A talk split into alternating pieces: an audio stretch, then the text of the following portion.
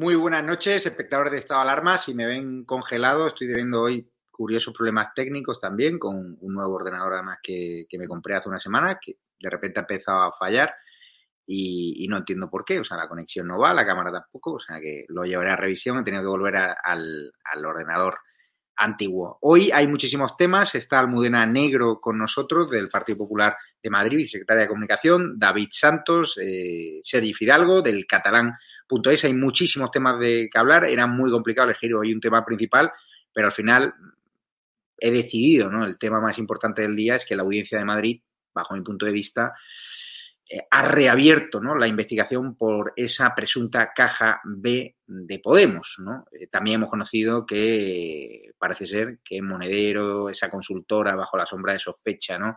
Neurona, que es el vínculo, ¿no? el presunto vínculo entre Podemos y las narcodictaduras, esa presunta financiación irregular, pues han cerrado también un contrato millonario ¿no? en, en Ecuador, en Ecuador, ¿no? Con afines, ¿no? Para llevar la campaña de antiguos afines al presidente Correa. Una auténtica vergüenza, sobre todo cuando hemos conocido cómo prácticamente van a doblar la cuota de autónomos hoy, cuando hay muchos hosteleros abocados al cierre, que haya un partido ¿no? Eh, de gobierno que se haya presuntamente financiado de forma irregular y también con dinero de países, ¿no? De bananeros, ¿no?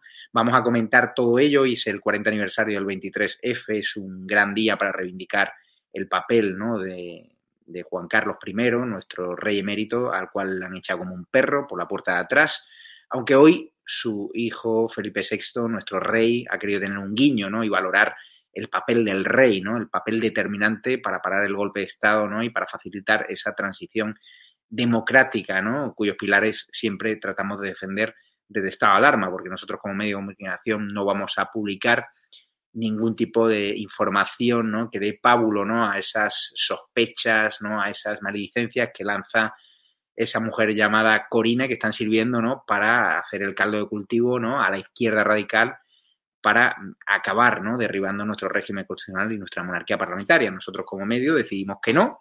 Pues si condenan algún día a nuestro rey emérito, lo contaremos, pero no vamos a ser el aliado perfecto de la sexta y de todos los que quieren acabar con la monarquía parlamentaria, porque después de Juan Carlos I quieren ir a por Felipe VI, somos conscientes perfectamente de ello, y yo como español quiero agradecerle hoy a Juan Carlos I todo lo que hizo por traernos la democracia a nuestro país, todo lo que hizo por traernos inversiones mil millonarias a muchísimos empresarios que ahora le han dado de lado, pero que se olvidaron de los favores que le hizo Juan Carlos I.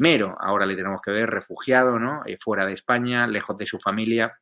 Y yo solo pido que se facilite su llegada y que nos hagan saber a los españoles que estamos con él a qué aeropuerto y a qué hora llega para darle la gracia. Está claro que no estuvo bien eh, lo que hizo de no declarar los impuestos que debía aquí en España. Ya ha regularizado su eh, a nivel fiscal, igual que lo hizo Monedero, pero la prensa sigue hablando de ese asunto y se ha olvidado en cambio de la noticia bajo mi punto del día, que es que la Audiencia de Madrid, como digo, ha reabierto el caso de la presunta financiación irregular de Podemos por su caja B. Luego tendremos en exclusiva a Rodrigo Villar entrevistar a la ex senadora de Podemos que ha reabierto el caso mediante un recurso. Saludo ya a la mesa de invitados porque hoy la tenemos calentita además y supongo que estarán igual de cabreados que yo porque Pablo Echenique, además de blanquear el terrorismo callejero, eh, se ha dedicado también hoy a dar la espalda al rey Felipe VI, un acto de desvergüenza, un acto de, falta de caballerosidad, de falta de respeto institucional, pero esto es lo que tenemos. A personas que alientan el terrorismo callejero, a personas que quieren derribar nuestra monarquía parlamentaria y personas de verdad que no estarían en ningún tipo de gobierno serio. Esto es lo que hay. Pedro Sánchez dijo que no podría dormir con ellos. Ahora comparte la Moncloa con ellos y una auténtica vergüenza que estos tipejos sigan formando parte del gobierno, además tipejos policondenados. ¿Qué tal estás, Sergi? ¿Cómo estamos? David Santos, ¿qué tal? Encantado de estar aquí, muy bien. Nada, hombre, y vaya, vaya, nos han llovido muchas críticas, y Almudena Negro la saludo ya, perdona, vicesecretaria. Eh, David, nos han llovido muchas críticas por entrevistar a, a, la neonazi, es decir, aquí la puede entrevistar el mundo, la pueden entrevistar las televisiones, la pueden entrevistar todos los medios y tú y yo no podemos entrevistarla. yo, creo, yo, creo, yo creo, Javier, que es que en el denominado bloque de la derecha em, hay mucho complejo, ¿no? Hay mucho miedo de que de todo lo que suena a Franco, de todo lo que suena a nazismo, de todo lo que suena a fascismo, de todo lo que suena eh, a Hitler y tal, y yo creo que estas entrevistas son necesarias porque precisamente cuando entrevistas y dejas hablar a una persona así, que siempre la vinculan con la extrema derecha, pues te das cuenta realmente que poco o nada tiene que ver el fascismo con eh, la derecha, ni con el Vox, ni con PP, ni con nada que ahora se denomina fascismo, ¿no? Entonces yo creo que es importante darle voz. Aquí se ha naturalizado pues el poder hablar con personas de cualquier tipo de ideología o de pensamiento, comunistas y tal, y no pasa absolutamente nada pero parece ser que una vez tras otra caemos con los complejos que nos marcan desde la izquierda. No, no, esta persona no, no, no hables con ella, no le des publicidad, no, no, no, no. Hay que dejar que las personas hablen y que se retraten ellas solas para desmontar el relato precisamente de, del sector de la izquierda que quisieron vender ese, ese homenaje a la división azul y ese discurso que tuvo esa chica como algo relacionado con la derecha con, y con, o con el sector liberal o con los conservadores y nada, absolutamente nada tiene que ver y cuando la escuchas hablar pues te das cuenta eh, que tiene mucho más, muchas más cosas en común con la, con la izquierda, con los progres, incluso hasta con Podemos, que con personas que puedan llegar a votar a Vox o al Partido Popular o a Ciudadanos. Entonces yo creo que es interesante y que hay que darle voz a todo el mundo y que la gente pueda hablar y se pueda explicar. Vamos ya con uno de los eh, momentos del, del día. Serif Fidalgo, ¿qué te ha parecido de, eh, de nuestra transición, ¿no? del, del, 20, del 23F, ¿no? De, ese golpe de Estado que paralizó nuestro rey Juan Carlos eh, I, al cual hay que agradecérselo. Lo ha hecho además su hijo, lo vamos a escuchar eh, a continuación. ¿Qué te ha parecido ese acto?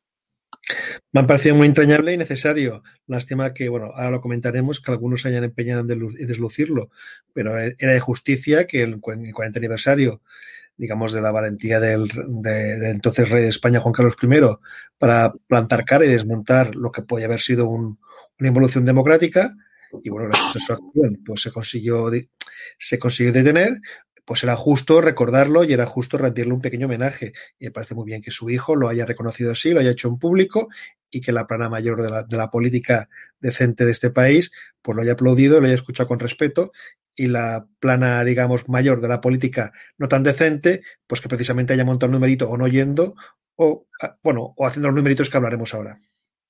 Vamos a escuchar precisamente a Felipe VI, a nuestro rey, referirse ¿no? a, su padre y valorar su papel. La autoridad de Juan Carlos fue determinante. Lo escuchamos y lo comentamos con Almudena Negro.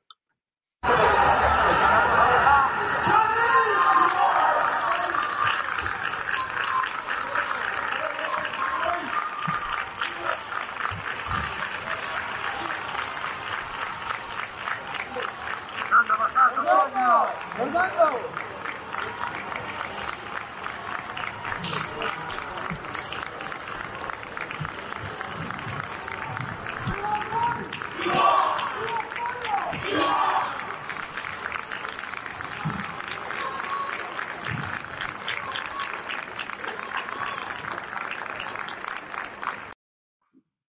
te ha parecido? Ahora escucharemos la intervención, si podemos, que no sé dónde, dónde estaba ese corte, que creo que lo tiene el realizador, ahora lo comprobaremos. Hay dos vídeos. Ese vídeo donde se reflejaba Almudena Negro, vivas al rey, ¿no? Ahora, cuando hay una campaña orquestada de la izquierda para acabar eh, no solo con el rey emérito, con todo su legado, sino también, ¿no? Con su sucesor, con nuestro actual rey. Bueno, yo creo que tú has puesto el dedo en la llaga antes cuando has hablado de esos que desafían nuestro orden constitucional.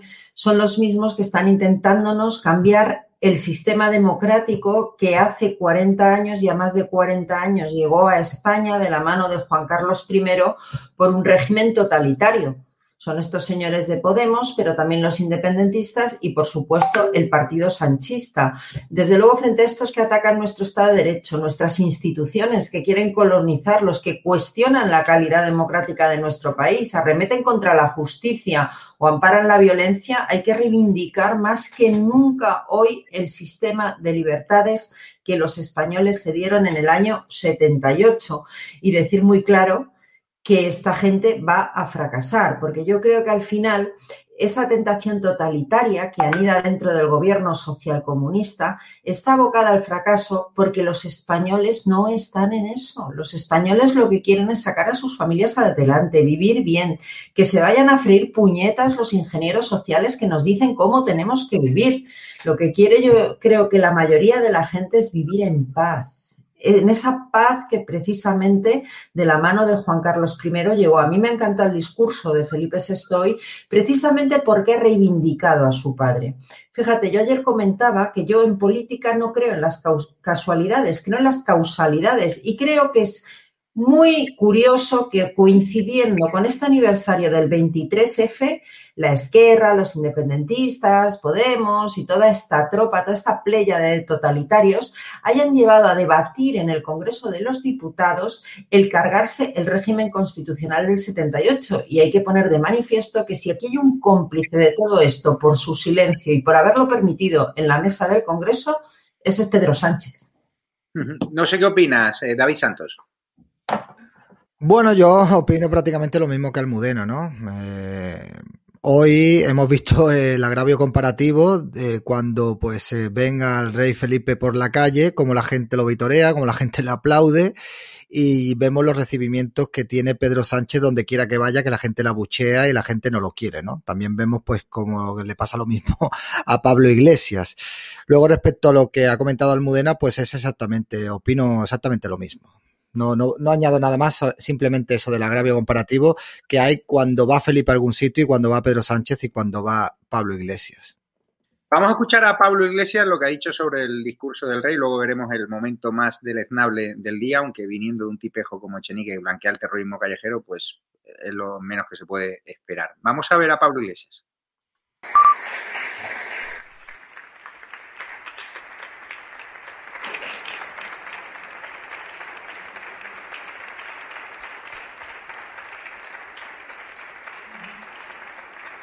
Muchas gracias.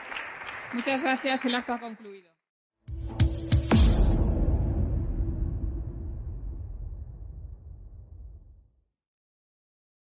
Vamos a ver también a Pablo Echenique cómo ha pasado de largo y ya le pregunto su valoración a Serif Fidalgo. Vamos a ver el momento en el que Pablo Echenique eh, parece ser que no le da tiempo a frenar, ¿no? Pero está claro que es un gesto de lealtad hacia la corona, ¿no? Y, del portavoz, ¿no? De, un partido de gobierno como Podemos, ¿no? Que lamentablemente está en el gobierno y que no entendemos absolutamente nada. Vamos a verlo y lo comentamos con Seritargo.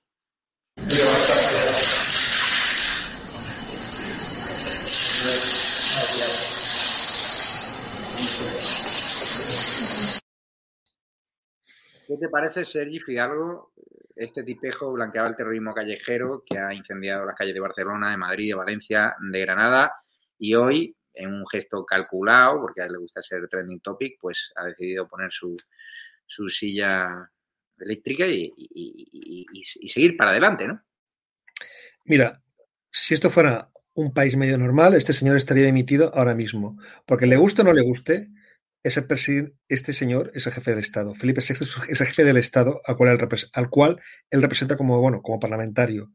Es que si mañana fuera una república, tú imagínate que España fuera una república mañana. ¿Qué pasaría si el presidente de la república, los partidos que no le gusta la república, hicieran lo mismo que ha hecho este hombre. Sería realmente deleznable, porque el jefe del Estado es el jefe del Estado y nos representa a todos los españoles. Y si, y si Echenique, Pablo Iglesias y el resto quieren cambiar la jefatura del Estado, que hagan lo que tengan que hacer, que es hacer un proceso de reforma constitucional. Pero mientras sea el jefe del Estado, mientras representa a todos los españoles, hay una cosa que se llama respeto.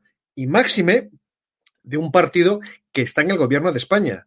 Porque insisto, el problema de Chenique no es que sea, no es que haya hecho eso, es que lo ha hecho en nombre de un partido que gobierna España. Él no es Bildu, él no es, no es Esquerra, no es un partido de estos minoritarios, no, no, su partido España tiene un vicepresidente y tiene ministerios. Por lo tanto, por decencia política, por decencia moral y simplemente por educación, debería haberse detenido. Pero bueno, es que el problema que tiene Podemos, como es, un partido podrido y en descomposición, porque lo es, lo siento, ya lo es, o sea, se están viendo otros problemas que tienen y cada vez son menos, pues tienen que montar estos numeritos para hacerse perdonar lo que realmente está pasando. Es que, ellos vinieron ellos prometieron que iban al gobierno para hacer una especie, digamos, de revolución de izquierdas. La única revolución que ha hecho este partido en el gobierno es enchufarse todo y colocarse todos. Y como están traicionando a su electorado, porque ya no solamente, ya no solamente es que sean, digamos, mal educados, sino que encima a, la gente que les ha votado, que dijeron que iba a hacer una serie de cosas, no han bajado ni el precio de la luz, para que, para que nos hagamos una idea. Entonces, como están traicionando día tras día a lo que ellos han prometido que iban a hacer a, sus electores, por lo tanto, tienen que hacer estas, estas chorradas para hacer parecer que son de izquierdas radicales, cuando eso no es ser de izquierda ni ser radical. Eso es, eso es tener mala educación. Tú puedes ser perfectamente muy republicano y cuando tienes al jefe de Estado delante, le saludas con respeto. Y luego en el Parlamento, si quieres, lo intentas cambiar. Pero cuando estás en un acto público, le saludas con respeto. y, más si estás en el gobierno. sencillamente, esto demuestra que podemos perder la vergüenza, la poca le, que le quedaba y que, sinceramente, yo ya empiezo a contar los días para que se vaya una maldita vez del gobierno. Y espero que Pedro Sánchez, si es que le queda un mínimo también de decencia, haga lo mismo, porque ya se le empieza a acabar la excusa de que son dos partidos diferentes, porque realmente, si admite ese tipo de, ese tipo de comportamientos en su ejecutivo, con los partidos que apoyan a su ejecutivo, es que está socavando nuestra, nuestra democracia y nuestro Estado de Derecho. Vamos a ver precisamente al rey Felipe VI valorar el papel determinante de su padre, el monarca emérito, eh, durante la, transición y en el 23F, por supuesto, que para un golpe de Estado. Y ante aquella inaceptable fractura del legítimo y legal orden democrático, el rey Juan Carlos I asumió como jefe del Estado su responsabilidad y su compromiso con la Constitución para que se tomaran, y cito textualmente, todas las medidas necesarias para mantener el orden constitucional dentro de la legalidad vigente. Así lo comunicó a todos los españoles en un mensaje televisado que ya forma parte de nuestra memoria colectiva. Su firmeza y su autoridad fueron determinantes para la defensa y el triunfo de la democracia. ¿Qué te parece, Almudena Negro, un guiño que es esperado por los que somos monárquicos? Porque, claro, durante meses ha habido espectadores de esta alarma que nos decían, es que no defiende a su padre, es que no lo defiende. Claro, es que le ha tocado lidiar al rey Felipe VI en unas circunstancias muy complicadas, muy especiales, con muchas presiones por parte de Moncloa, por muchas presiones desde mm. la prensa y al final, pues claro, claro que tuvo que aceptar que su padre se fuese fuera de España, que yo mm, Ojo, ¿eh? no me gustó esa decisión, fue una decisión pactada entre Moncloa y la Zarzuela, pero sí que a los que somos monárquicos nos ha gustado mucho este gesto, no sé qué opinas. Bueno, yo creo que era un gesto necesario y que además coloca al hijo donde debía estar, pero no solo el hijo, al rey, al rey de España, porque reivindica el papel de la corona, el papel que la corona ha ejercido en nuestro país. A mí me parece eh, que ha sido un gesto completamente necesario que habrá enfadado muchísimo a esos que quieren abrir un proceso constituyente, pero que además no lo quieren abrir siguiendo la Constitución española, sino que pretenden cambiarnos el régimen haciéndolo de la ley a la ley, vaciando de contenido la Constitución. Es decir, Podemos, todos estos de los que hablábamos antes, ¿no? Me parece muy importante y quería decir una cosa, lo que estabais comentando antes, bueno, es que eh, lo de Pablo Iglesias ya no es que quiera acabar con nuestro orden constitucional, ya no no es que sean totalitarios, es que coincido con lo que se ha dicho aquí, son unos maleducados. Porque en la vida hay que saber estar, independientemente de que seas monárquico o republicano, lo que no puede ser es un maleducado. Y esta gente se cree, porque viven en la anticultura, ¿no? En el mundo de la contracultura, que en realidad no existe, que el ser maleducado es un plus. Yo creo que muy pocos españoles comulgan con la extrema izquierda en este posicionamiento, yo creo que la inmensa mayoría comulga con el rey de España. Por cierto, una cuestión, Juan Carlos I, que está fuera de España porque él ha querido, porque es un ciudadano que no está sujeto a ningún tipo de investigación judicial hasta el día de hoy. Y en España, los ciudadanos españoles aún podemos viajar a donde nos dé la gana, siempre y cuando la justicia no lo impida este señor está fuera de España, efectivamente, como has dicho, por un pacto entre Moncloa y Zarzuela en un momento en que empieza a este proceso constituyente revolucionario de la extrema izquierda con la anuencia, y insisto, de Pedro Sánchez, porque es que si no vamos a tender a pensar que Pablo Iglesias es el malo y Pedro Sánchez es el bueno. Y justo eso es lo que pretende Pedro Sánchez. Y no, aquí son exactamente lo mismo. Yo me alegro, felicitaciones al rey, porque creo que una vez más ha estado en su sitio. Vamos hoy con un tema que salpica directamente al partido de Podemos. David Santos, eh, buenas noticias para nosotros, para los que creemos que Podemos deben acabar condenados, porque está claro que sus lazos con la narcodictadura son más que evidentes. Hemos conocido hoy una noticia de que sitúa a Monedero también cerrando un pelotazo con la consultora Neurona en Ecuador. Y resulta que la Audiencia Provincial de Madrid ha ordenado reabrir la investigación sobre la presunta caja B de Podemos. En su auto, los magistrados estiman el recurso de la senadora morada Celia Cánova, que además es colaboradora de Estado de Alarma, y que será considerada acusación particular en la causa. Es un auto de seis páginas y hablan ya directamente de estimar el recurso, acordando la continuación del proceso hasta el esclarecimiento de la presunta administración del leal del Fondo de Solidaridad, ¿no? Del partido político Podemos, esa supuesta caja S, ¿no? Que nos vinieron a contar, ¿no? Que era realmente para ONG que luego resulta que no aparecen por ningún lado. ¿Qué te parece, David Santos? A mí me parece, eh, como bien apuntaba Sergi Fidalgo, que Podemos es un partido en descomposición. Eh, vinieron aquí para intentar cambiar las cosas, vinieron aquí con un discurso anticasta, vinieron aquí denunciando que el Partido Popular y el Partido Socialista eran unos gobiernos, eran unos partidos políticos eh, corrompidos, eran unos partidos salpicados por la corrupción y ahora pues está viendo que ellos en un tiempo récord se han convertido exactamente en lo mismo, se han convertido en lo mismo y eso que nunca han llegado a tocar poder.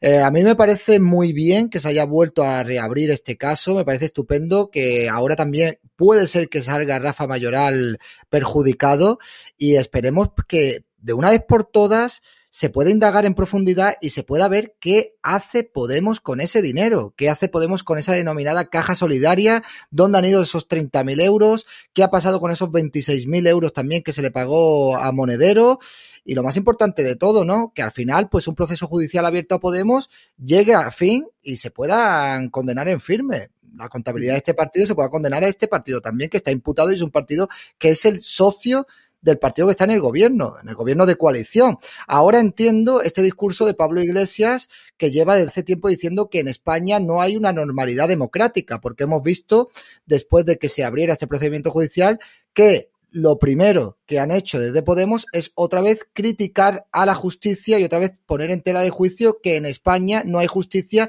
y que son ataques discriminados hacia la formación morada todo lo que ocurre eh, que va en contra de ellos, todos son cloacas del Estado y todos son manipulaciones de este Estado antidemocrático. Pues no, señores, no, no. Ustedes tienen que rendir cuentas y ustedes tienen que demostrar qué ha pasado con ese dinero. Y en el caso de que sean eh, condenados por un uso fraudulento de la denominada caja B del partido, ¿van ustedes a, a dimitir? ¿Alguien va a dimitir en ese partido político? ¿Van a asumir responsabilidades? TikTok, Pablo Iglesias, TikTok. Sergi Fidalgo, esto cada día huele peor, eh, los frentes eh, a Podemos se le acumulan por todos lados, por eso tiene mucho interés estar en la renovación del Consejo General del Poder Judicial. Fíjate que leo aquí que la, audiencia sospecha ¿no? que Podemos destinó en beneficio de algunos las donaciones para fines sociales. Es, es gravísimo. Y esto si hubiese salpicado a un partido como el Partido Popular o Vox, pues tendríamos ahora la sexta comunidades móviles frente a la sede que también parece ser que la reforma fue fraudulenta. ¿Qué te parecen todas estas informaciones?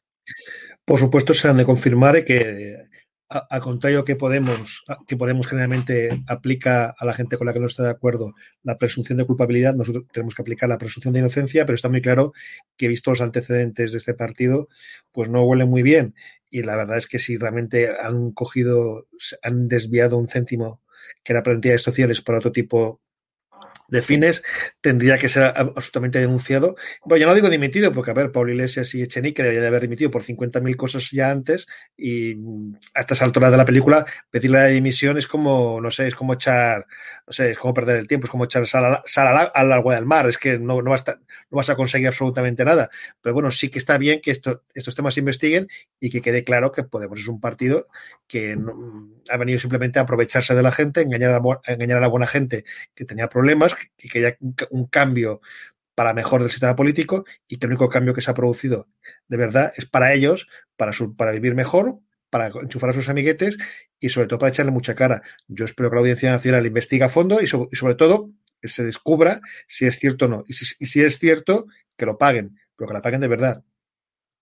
Almudena Negro, resulta que estoy leyendo ahora OK Diario, los solidarios Iglesias y Montero no declaran ninguna donación a ONG pese a ganar más de 150.000 euros. Estos que van de solidarios, pues parece ser, según las investigaciones de la audiencia, que esas eh, ayudas para fines sociales las han destinado a otras a otros menesteres, a otros particulares, que no sabemos quiénes son, pero la investigación judicial sigue su curso gracias a Celia Cónova, a la cual vamos a entrevistar al término de este programa. Ahora nos entendemos que estos, aparte de tener eh, una niñera con tu dinero, con el mío, con el de todos los españoles, pues no declaran ninguna donación a ONG, pese a un a bueno, a ganar un pastizal que además lo pagamos todos los españoles y que solamente haga pagar para entender dónde acaba nuestro dinero, ¿no?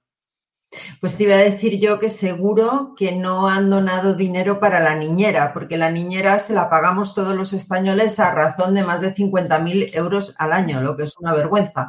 Pero bueno, a alguien le puede sorprender que los marqueses de Galapagar no hagan aquello que predican que estén en el Consejo Osvendo que para mí no tengo. Casualmente, el juez Escalonilla va a poder reabrir otra vez la investigación del juzgado 42, precisamente porque ha sido una ex senadora de Podemos quien presentó esta denuncia por administración desleal contra la formación de Pablo Iglesias y, lo quería decir porque esto enlaza precisamente con lo que estabas comentando, ¿no? El consejo os vendo para, que para mí no tengo. Esta senadora donó entre el año 16 y 18 más de 25.000 euros al llamado Fondo o Caja de Solidaridad de Podemos. Ya sabemos en realidad que la solidaridad era con asociaciones amigas, o por lo menos eso parece creer la justicia, que tiene, entre otras, a la Asociación 400 Comunicación Popular vinculada a Rafa mayoral bien enganchadita. Es que estos le hacían a los cargos públicos de Podemos no cobrar más de tres veces el sueldo mínimo interprofesional mientras ellos estaban comprando el casoplón en Galapagar. Pero es que esto es lógico. Esta es la forma de actuar de toda la vida de un líder totalitario. El consejo os vendo que para mí no tengo y creo una nueva oligarquía que encabezo yo, porque al final lo que quieren es cargarse lo que ellos consideran las oligarquías de la casta para sustituirlas ellos. ¿Alguien conoce algún comunista pobretón? Desde los Castro, Hugo Chávez, que sus hijas siguen forradas a día de hoy, Yasir Arafat. Si es que la historia se repite. Sí, sí, así es. Vamos con otras lumbreras, con otra sinvergüenza que es la abogada de Pablo Hasél. La izquierda ha construido ese relato de que va a la cárcel por una rima, por incurrir a la corona. Eso es una más, la gota que colmó el vaso, pero es que este delincuente está mm, policondenado por amenazar a testigos, por atentar contra la autoridad, por un montón de causas que le han llevado a estar en prisión y a sus eh, terroristas callejeros, alentados también por Pablo Echenique, a quemar las calles y desgraciadamente a ver cómo no duerme en un calabozo, cómo no duerme en una prisión y cómo ni siquiera se llevan un mamporre, un porrazo ¿no? de la Policía Nacional o de los Mossos de Escuadra, que bajo mi punto de vista, especialmente los Mossos, deberían haber repelido esos ataques de una forma más contundente y más virulenta, pero hay mucho miedo. Resulta que la abogada eh, acusa a la policía de torturar día sí y, día también. Es una auténtica vergüenza. Vamos a ver este vídeo porque se le ha denunciado ya a, esta abogada por acusar a la policía injustamente torturar día sí y día también, porque esta mm, policía nacional que tenemos y estos mozos de escuadra, los cuales muchos han seguido el alarma, lo que no se puede acusar directamente es de emplear mano dura para las barbaridades que hemos visto en la calle, gente saqueando comercio y eso no tiene nada que ver con la libertad de expresión, gente tirando adoquines, gente agrediendo a más de 30 policías. Y lo peor de todo es que solo hubo un detenido que pasó la noche en el calabozo, el resto en total libertad. Vamos a ver este vídeo y lo comentamos con David Santos, que seguro que es íntima amiga de la abogada de Pablo José. Pero en cualquier caso, mire, yo no le voy a permitir que siga insultando a las fuerzas y cuerpos de seguridad del Estado, que demasiado están pasando ya, demasiado están sufriendo ya, por culpa de usted, de su cliente y de toda la gente que está saqueando las ciudades, para que encima vengan aquí a darnos lecciones de democracia y lecciones de que si en las comisarías de tortura o si los, los juzgados son de democracia porque, porque nosotros nosotros, nosotros, mi cliente, nosotros y, toda la gente que estamos apoyando a Pablo Hasél, lo que tenemos que hacer día sí día también es ponernos en las puertas de, los portales de las familias obreras para evitar que ustedes les dejen en la calle. ¿De qué me están hablando? ¿De qué democracia me están hablando? ¿De qué seguridad me hablan? ¿De qué protección a la eh, ciudadanía? pero les dejamos nosotros o les deja un juez. Tenemos que estar recogiendo comida Pero les dejamos nosotros en la calle o les deja un juez. O No, tampoco creen en la justicia usted. si da igual. Eso, Claro. eso, esa es la pregunta que quería Claro. hacerle a y Alejandra. bueno y lo que y lo que y lo que quería y lo que decía y lo que decía antes de que eh, en, España no se tortura en fin no es una cosa que diga yo me Demuéstremelo, por, yo. demuéstremelo, porque igual que usted dice que se va a querellar contra me todos aquellos que su cliente, pues que si digan de su cliente determinadas cosas, yo también me puedo querellar contra usted por decir que las familias de tortura, España- cuando es falso y está demostrado por Amnistía Internacional y por todo el mundo. España nunca ha sido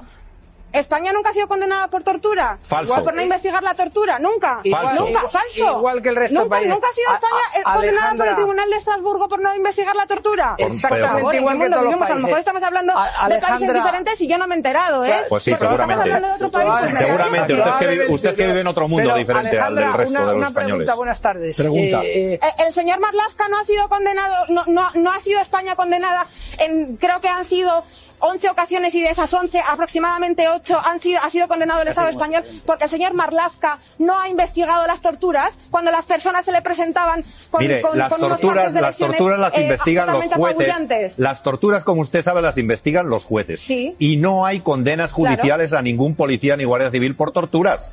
O sea, no niegue la evidencia. Bueno, claro, esa es otra cosa. Precisa- Ah, que también- también los jueces, claro, que también se los jueces condena están a España, comprados. que le, que le introduzca Precisamente. Otra Sí, nueva sí, cosa. Sí, sí, lo están, lo Alejandra. están. Y no lo digo yo, lo dice Estrasburgo, ¿eh? Lo dice. Estrasburgo. Ha España sido no se instada a investiga. investigar, no condenada. Instada a Alejandra, una pregunta, porque no escuchándola tengo algunas dudas. Como diría un cursi, usted es ¿Qué te parece, David Santo? Bueno, esto parece una verdulería. O sea, yo, Pablo Hasél creo eh, que tiene recursos de toda la CUP y de todas las asociaciones comunistas que le respaldan y Podemitas para pagarse también otra abogada y además que acuse injustamente a nuestra policía de torturar día sí y día también. Es decir, una policía nacional cuyo comportamiento, bajo mi punto de vista, ha sido demasiado suave porque hay órdenes políticas, obviamente, y unos mozos de escuadra que se han portado muy suaves. Es decir, tú ahora sales a Málaga, David Santo, y te pones a quemar contenedores y te pones a saquear, y yo te aseguro que te llevas un palo, pero sin rechistar, vamos, rápidamente.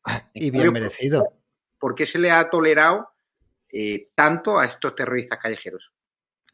Eh, es que lo que digo siempre, vivimos en el estado del complejo, vivimos en el estado del qué dirán. Nos tienen sometidos y tienen sometidos también pues a, los, a las fuerzas y cuerpos de seguridad del Estado, ¿no? No los dejan actuar. Yo soy consciente que la policía, la Guardia Civil, los antidisturbios, todos quisieran actuar y tendrían que cortar estas manifestaciones de raíz, porque son manifestaciones ilegales, porque son manifestaciones que se aprovechan para destrozar mobiliario público, para sembrar el terror en ciudades, para asaltar comercios, no son manifestaciones para lograr la libertad de expresión, ni muchísimo menos. Son manifestaciones de auténticos terroristas callejeros, que digo yo, que ya podrían ir a manifestarse a la puerta del señor vicepresidente del gobierno allí en Galapagar, si es verdad que quieren conseguir y que quieren cambiar algo, ¿no? Lo que pasa es que es que si van a manifestarse a la puerta de Galapagar, ya tenemos antecedentes de que han ido personas simplemente con la bandera de España a manifestarse eh, pacíficamente y no les han dejado. Respecto a la señorita esta que es abogada, la abogada de Pablo Hassel, que tengo entendido también que es su pareja sentimental, hay un dicho muy español que es donde tengan la polla no metan la olla. Y es que es así, sinceramente, yo ya me estoy empezando a plantear, después de escuchar las declaraciones de esta señora, de que Pablo Hasél realmente no está en la cárcel por cantar, sino está por tener esta representante. Una representante que es que justifica que se vulnere la ley. Es alucinante y me parece muy bien y sería de justicia poética que esta denuncia que le han puesto los colectivos eh, policiales eh, le hicieran al final que terminara ella dentro de prisión también, ¿no? Así se podrían ver, pues, los vis a vis y tal, tendrían ella un módulo aparte y podrían hacer quedadas de, de domingo y lo podrían pasar muy bien, mientras, pues, siguen con esta lucha de un gobierno, no sé qué gobierno nos quieren vender, porque parece que cuando están detallando el gobierno, están detallando un gobierno venezolano, ese que tanto les gusta, o un gobierno cubano, ese que les encanta, que para ellos son un modelo, son una referencia, o la, o la antigua Unión Soviética también, un ejemplo de modelo de Estado para ellos. Esta gente realmente eh, viven desconectados totalmente de la realidad. Son gente que realmente de esto se están haciendo un negocio. A Pablo Hassel le interesa muy mucho estar dentro de la cárcel. Pablo Hassel es un cantante, un rapero, eh, pues fracasado. Lo único que se le conoce es por esas letras que injurian a la corona y enartecen el terrorismo. Y Pablo Hassel, pues después de esto, será un referente de la lucha antifascista, que de antifascista tiene poco, y vivirá del cuento, ¿no? Y vemos ahora como esta señorita, pues está, está haciendo distintos platos de televisión, que por cierto, la vimos dando unas declaraciones para las distintas televisiones sin ninguna mascarilla, rodeada de personas. Yo me imagino que esta gente, aparte de meterle fuego a contenedores, eh, también pueden ir por ahí sin la mascarilla, no les pasa nada. Habría que ver, ¿no? Si le ponen una multa también por eso. Es una auténtica vergüenza. Serif Hidalgo, el catalán.es, el PP ya tiene a su... Ya hemos visto estos días que hay una negociación entre PP y PSOE para repartirse el Poder Judicial, eh, los órganos de nombramiento del Consejo General del Poder Judicial, y mm, resulta que esa negociación, en teoría, va a estar al margen de Podemos. En el gobierno Moncloa dicen que no, que también van a meter a personas vinculadas a Podemos o van a escuchar su, sus consejos. ¿Con qué versión nos quedamos y si crees que esto le viene bien al, al Partido Popular, que se evidencie, ¿no? Pues que no hay una separación de poderes y que ahora mismo hay decisiones políticas que afectan al ámbito judicial que dependen más del PSOE y del Partido Popular ¿no? que de los propios jueces. De entrada a mí me gustaría una, otra forma de elegir a los jueces. Eso está clarísimo. Me gustaría un, sistema en el cual los jueces tuvieran más protagonismo y que no estuvieran tan y que los jueces no, no fueran escogidos básicamente por sus bueno, por sus convicciones políticas. También es cierto que, por ejemplo, en el caso de los, de los dos nombres que se ha puesto sobre la mesa, sobre todo en el caso de Arnaldo, me da cierta tranquilidad, porque realmente en este caso es una persona realmente muy, muy comprometida con la legalidad, con la democracia y por lo tanto que no va a hacer cosas raras, sino que al contrario va a defender va a hacer una buena labor seguro. Pero bueno, independientemente de que algunos de algunos de los escogidos sean personas de mucha, de mucha, de mucha valía y, y, que por lo tanto pudieran, pudieran no, no, levantar ningún tipo de sospecha, sino lo contrario, que el caso de Arnaldo me parece clave en este tema. El sistema en general no me gusta. Y por supuesto, de entrada, por supuesto que a Pepe le va bien e intentar desviar la atención de lo que le ha pasado hace unos días en Cataluña, que es básicamente que han desaparecido casi, haciendo ver que son partido imprescindible y que son importantes para la gobernación del Estado. Claro, cuando Vox te está empezando a pasar en todas partes, el poder reivindicarte como, ojo, aquí, aquí yo puedo garantizar la estabilidad y la, y la, digamos, la renovación de los órganos clave para la gobernación del Estado, bueno, digamos, y de los poderes del Estado, este caso judicial, yo tengo una voz importante y el Vox no la tiene, eso, digamos, le puede valer para tener, para dar, para tener más peso. Pero eso, eso, eso, más bien a corto plazo, porque al final la gente empieza a estar muy cansada de las componendas, empieza a estar muy cansada de los pactos y sobre todo, porque al final todos sabemos que al final habrá jueces cercanos a Podemos, nos guste o no. Va a ocurrir, porque al final el, gobierno es el gobierno, el gobierno es PSOE y, Pedro, y, y Podemos, y aunque no formalmente no negocie Podemos, pues obviamente Pedro Sánchez lo colocará. Con lo cual, el PP no va a poder ni siquiera vender un veto que no se va a producir, porque al final habrá un hombre que lo van a, lo van a colocar segundo, seguro, y encima van, el PP sigue la rueda, digamos, de la no regeneración en cuanto que seguimos con el mismo sistema de siempre de partidos políticos que proponen a personas. Insisto, al final siempre de los escogidos habrá muchos que son que son válidos, tengan la ideología que tengan y que van a hacer un buen trabajo seguro. Eso siempre ocurre pero al final lo que cambia es el sistema, porque solamente, esta gente, por ejemplo, el caso de Arnaldo, llegaría igualmente sin, que, sin formar parte de un sistema de cuotas. Sí, yo no creo que ahora la gente vea con buenos ojos que haya partidos políticos negociando la renovación del Consejo del Poder Judicial. Yo creo que el que está en la calle vislumbra que el, no hay separación de poderes, que los partidos políticos quieren designar a los jueces para que luego en sus escándalos de corrupción que vengan, pues poder influenciar más o menos. Es decir, yo ya no lo veo como un punto positivo de que alguien en la calle lo entienda como el claro. que pinta mucho de cara a la estabilidad de España porque puede negociar esos órganos de gobierno que Vox no puede. Yo creo que ahí Vox evidentemente está haciendo su trabajo de decir, oye, estos están repartiendo el poder judicial, encima van a entrar los de Podemos porque hemos conocido, ¿no? Por un lado, que los jueces podemitas, Rosell y de Prada, no irán al Poder Judicial porque les ha bateado el PP, pero que el tío Alberto Garzón, claro, ¿no? Claro. el PSOE ha contentado a Podemos metiéndole en el Consejo. Va a colar alguno, va a colar alguno, sí. Es decir, que está claro que el PSOE va a meter a Podemos. Almudena Negro, vicesecretaria de Comunicación del Partido Popular de Madrid. ¿Crees que se haya hecho tan evidente que hay una negociación entre PP y PSOE por el reparto del Poder Judicial? ¿Os viene bien? Además, tú que, que además explicarlo, es decir, como secretaria de comunicación, ¿crees que lo entiende el, el ciudadano a pie?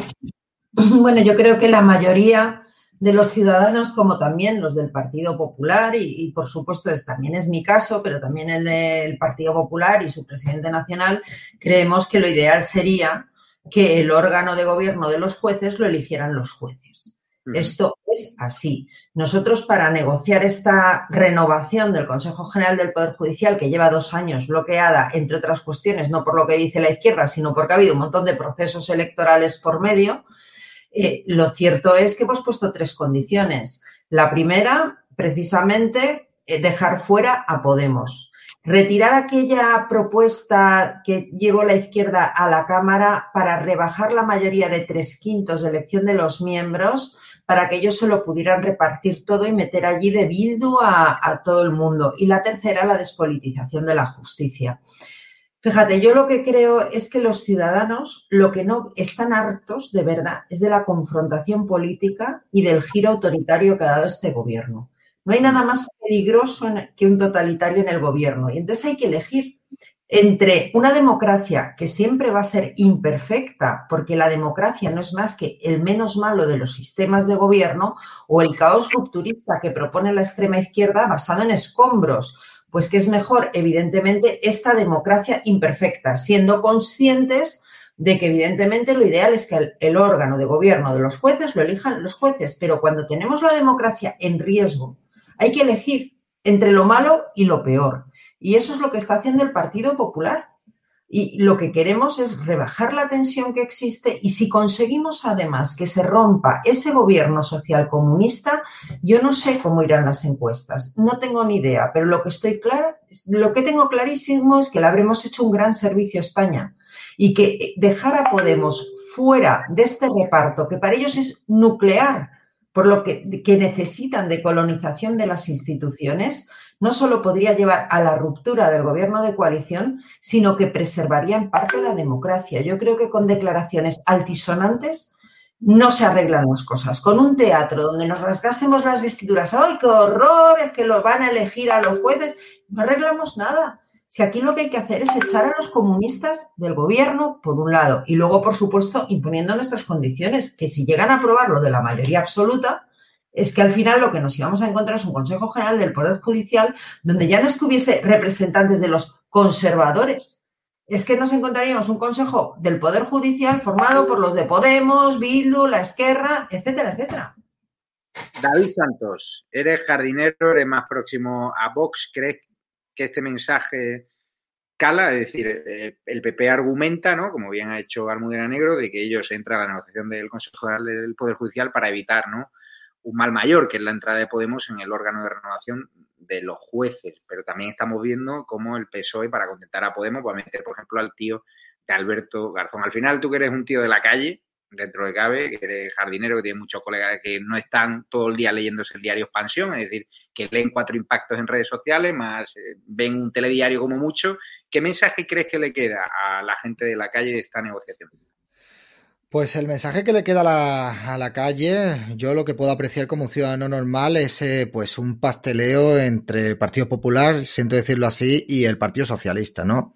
Yo particularmente pues no llego a entender esta exposición pública para ver cómo se reparten eh, a los jueces en el tribunal, en el, el del Poder Judicial, ¿no?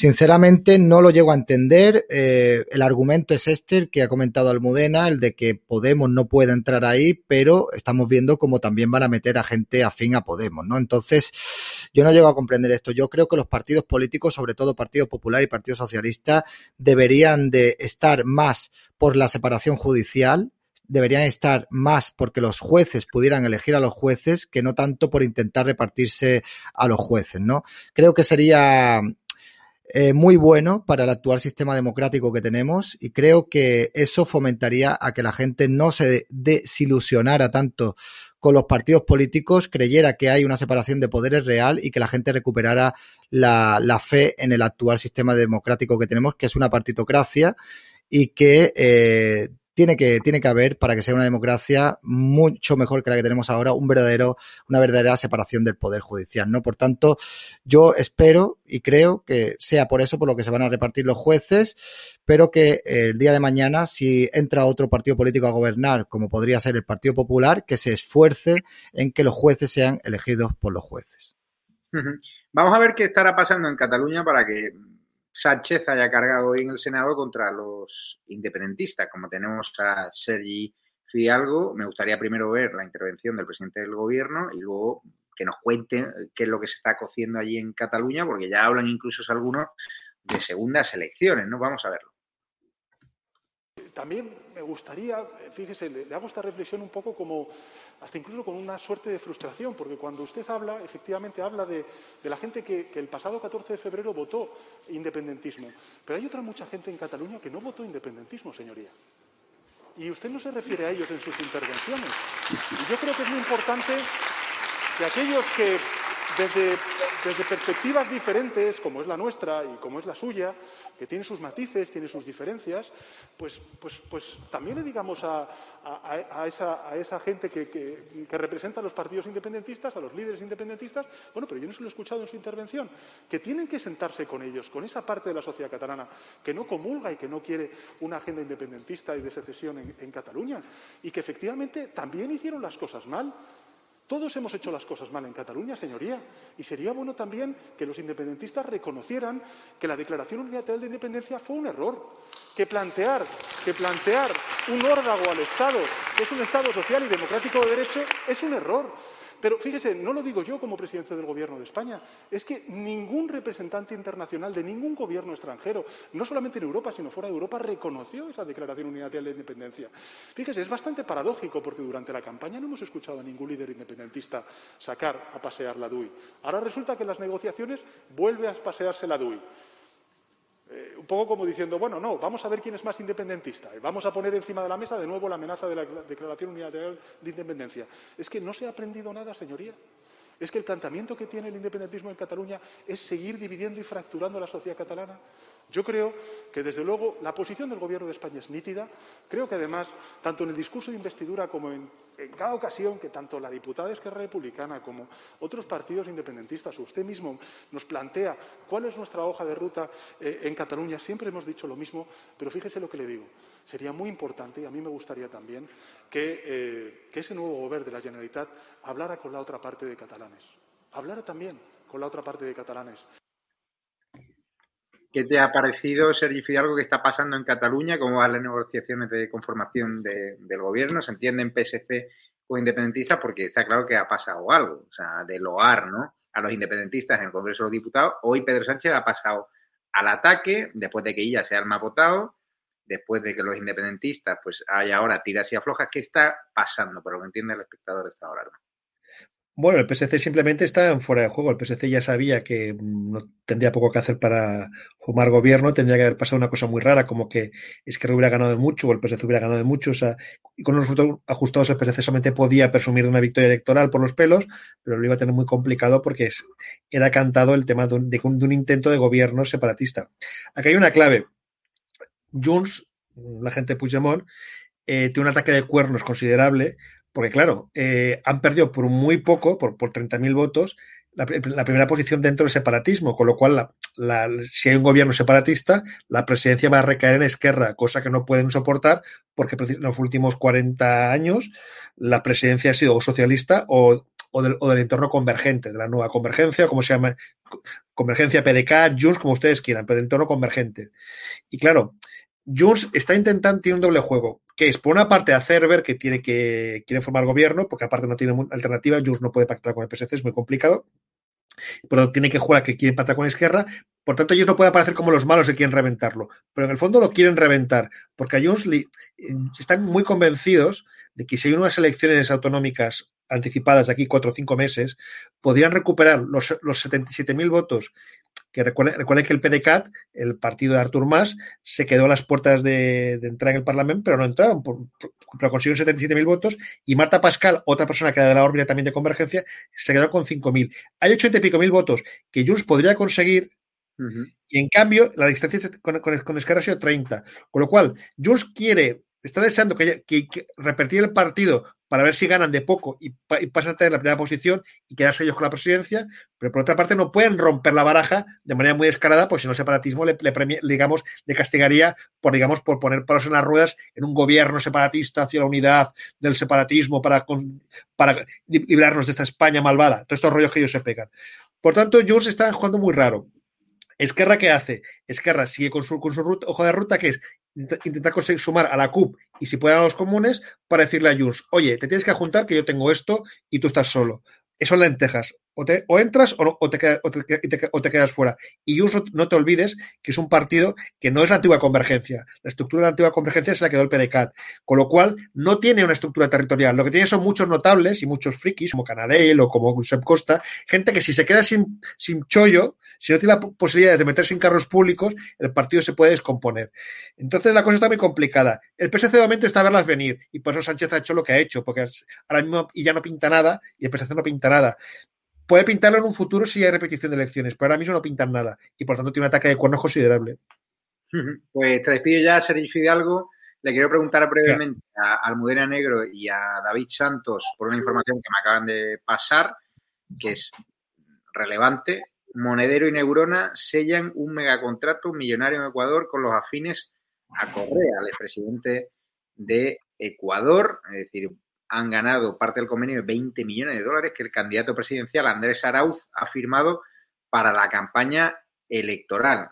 Esto, David, huele bastante mal, es decir, aquí Monedero, que es miembro de Podemos, lleva su think tank, pues está forrándose, en teoría. ¿Esto es de ahora? ¿Esto es de ahora? Sí, sí, esto de ahora. O sea, pero que este tío lo imputa, le imputan un delito.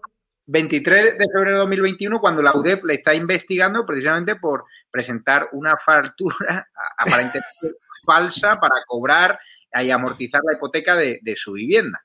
O sea, que le imputan un delito de 26.000 euros y ahora cierra un contrato con el sí. gobierno de, de, Ecuador.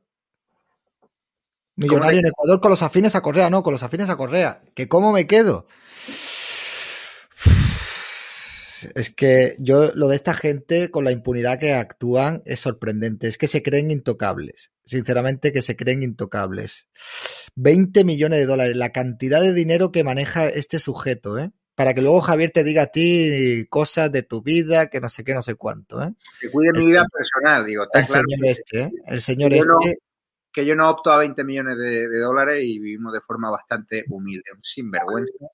Y, y bueno, pero bueno, David, te, te, despido ya y Almudena Negro, un titular de cierre Gracias. también. Imagínate que cambiamos el titular por Díaz Ayuso, en vez de Monedero, Díaz Ayuso o Almudena Negro o alguien vinculado con el PP. Ahora mismo no estaría la... suficientes, Javier. Si esto fuera Isabel Díaz Ayuso, vamos, la sexta se pondría como loca. Pero fíjate, yo solo quería comentar una cosa. No me sorprende en absoluto porque no es la... Neurona es un entramado de lo que emerge del Foro de Sao Paulo del socialismo del siglo XXI. Ya habían firmado contratos en Bolivia, por lo cual fueron detenidos funcionarios y no sorprende que ahora los de Correa, que acaban de retomar el poder en Ecuador, también le den contratos a esta empresa mexicana llamada Neurona, muy vinculada con CELAC. Por cierto, CELAC donde están Monedero y Zapatero. Increíble. Pues Almudena Negro, por cierto, felicitar a la Comunidad de Madrid. Hoy he estado por primera vez en el Hospital Público Isabel Zendal. He estado con la presidenta Isabel Díaz Ayuso, la cual ya sabes que le tenemos mucho cariño a este programa, con el consejero de Sanidad Enrique Ruiz Escudero. Felicitarles a todos ellos, a todos los profesionales sanitarios que están en Isabel Zendal, porque les han machacado, han sido víctimas de campañas de manipulación, de desinformación, que yo cuando he llegado ahí he dicho, a ver, no me creo lo que están publicando, pero seguro que algo habrá. Y de repente llego a un hospital público que es una maravilla. O sea, todo limpio, todo impoluto, el personal sonriendo, es decir, todo ese Auschwitz que ha dibujado ¿no? la izquierda mediática a través de sus terminales mediáticas, yo llegaba allí, pues eso, siempre llega con un poquito de respeto de, bueno, algún profesional sanitario a lo mejor, pues este pasillo podría ser más grande que el otro, pero es que está todo perfecto, funciona como un engranaje perfecto. Y se lo he dicho al propio consejero, al propio gerente del hospital, felicitarles, porque igual que yo, hay muchos españoles que han recibido impactos mediáticos negativos del Isabel Zendal que eran completamente falsos. Y el problema no es que lo reciba yo. El problema es que ha habido gente, y así me lo decían los profesionales sanitarios de dentro, pacientes que ven las televisiones, que ven los programas donde la gente empezaba a despotricar de la Isabel Zendal sin ni siquiera haber estado dentro, sin ni siquiera haber eh, preguntado a un paciente o a un funcionario o a un profesional sanitario ajeno a esos sindicatos amamantados por la izquierda. Con lo cual, me quito el sombrero por la gestión que habéis hecho la Comunidad de Madrid, verdad.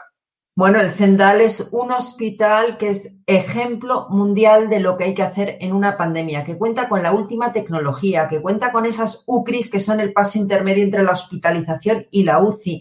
Se han dado ya más de 1.800 altas en el Zendal. El Zendal solo tiene dos defectos. Uno, que no vuela como las tiendas de campaña que pusieron en Valencia, lo cual debe ser un problema muy grande. Y dos, que Mónica García, la diputada esta que ha trincado 13.000 euros de todos los madrileños porque ella estaba de baja médica pero se va de alta como exclusiva en la Asamblea no le gusta y es más Madrid precisamente el partido que más ha estado difundiendo mentiras y bulos contra el Zendal. Y hay que decir que el problema ya no es los magníficos sanitarios que están trabajando allí, es lo que tú comentabas, es que la gente va con miedo al Zendal. Pues yo te quiero dejar un titular. Si yo mañana tuviera la desgracia de coger COVID, que hasta ahora no me ha sucedido, yo lo tengo claro. Si me tienen que ingresar, yo voy al Zendal. Yo también de verdad. Y así se lo he dicho hoy a mi familia, a mis allegados, digo, qué maravilla hospital.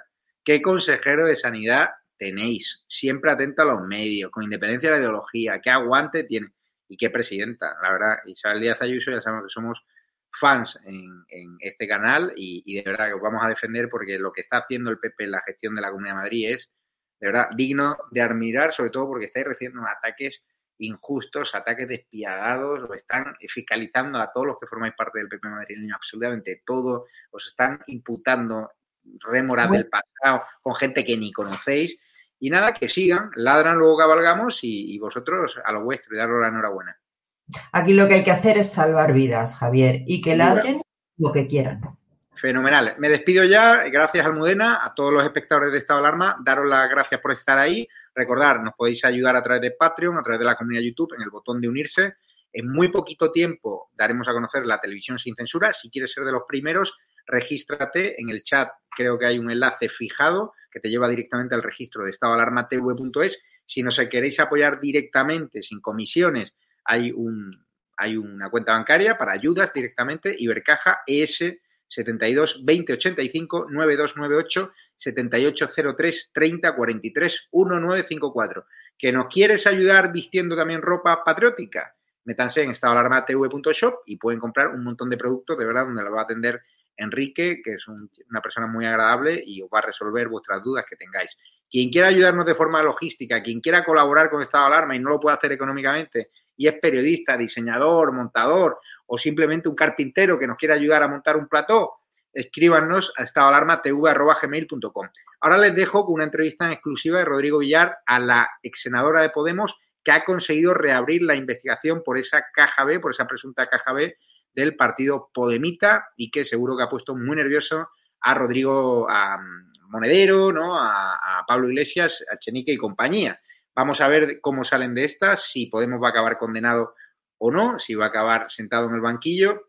Y luego vendrá un especial, ¿no? Vendrá al lado más oscuro de los medios con Luis Valcarce y luego vendrá un especial del 23F que ha hecho Urico Campano, ha entrevistado a una de las personas que más sabe del 23F y van a plantear un debate muy interesante. Sabemos todo del 23F, nos han contado todo, así que esta noche tienen platos muy fuertes en estado de alarma. Daros las gracias a todos de corazón. Muy importante, nos sigan apoyando, ya sabéis la fórmula, Patreon, PayPal, eh, la cuenta bancaria, la tienda online, muchas formas y también a todos los que nos escribís al mail.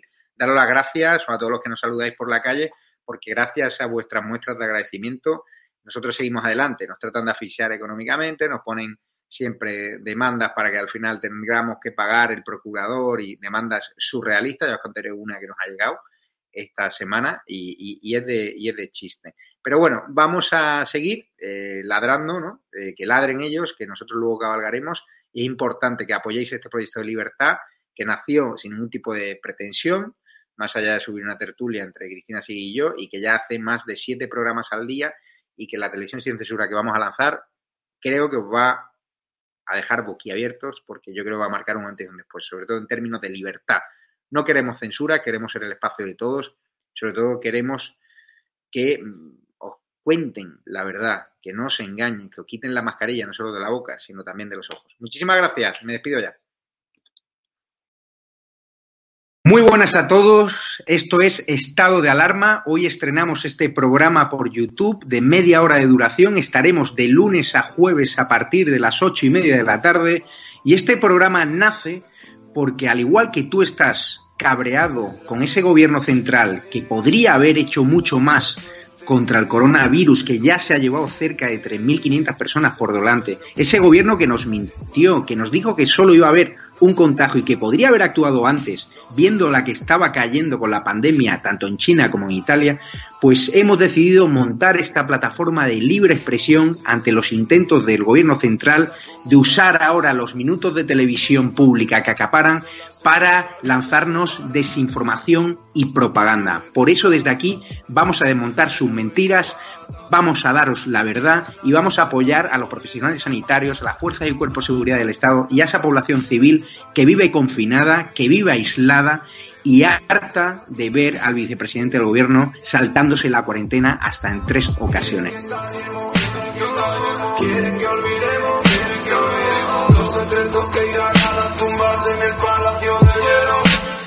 Muchas almas vuelan a diario, millones de velas en los santuarios, demasiadas cruces en el calendario, un país entero contra un adversario, hospitales con mares de voluntarios, todos los balcones llenos en mi barrio, aplausos que se escuchan hasta el planetario para ángeles vestidos de sanitarios. No se está costando respirar. Nuestro mundo paró de girar. Ellos no nos cuentan la verdad.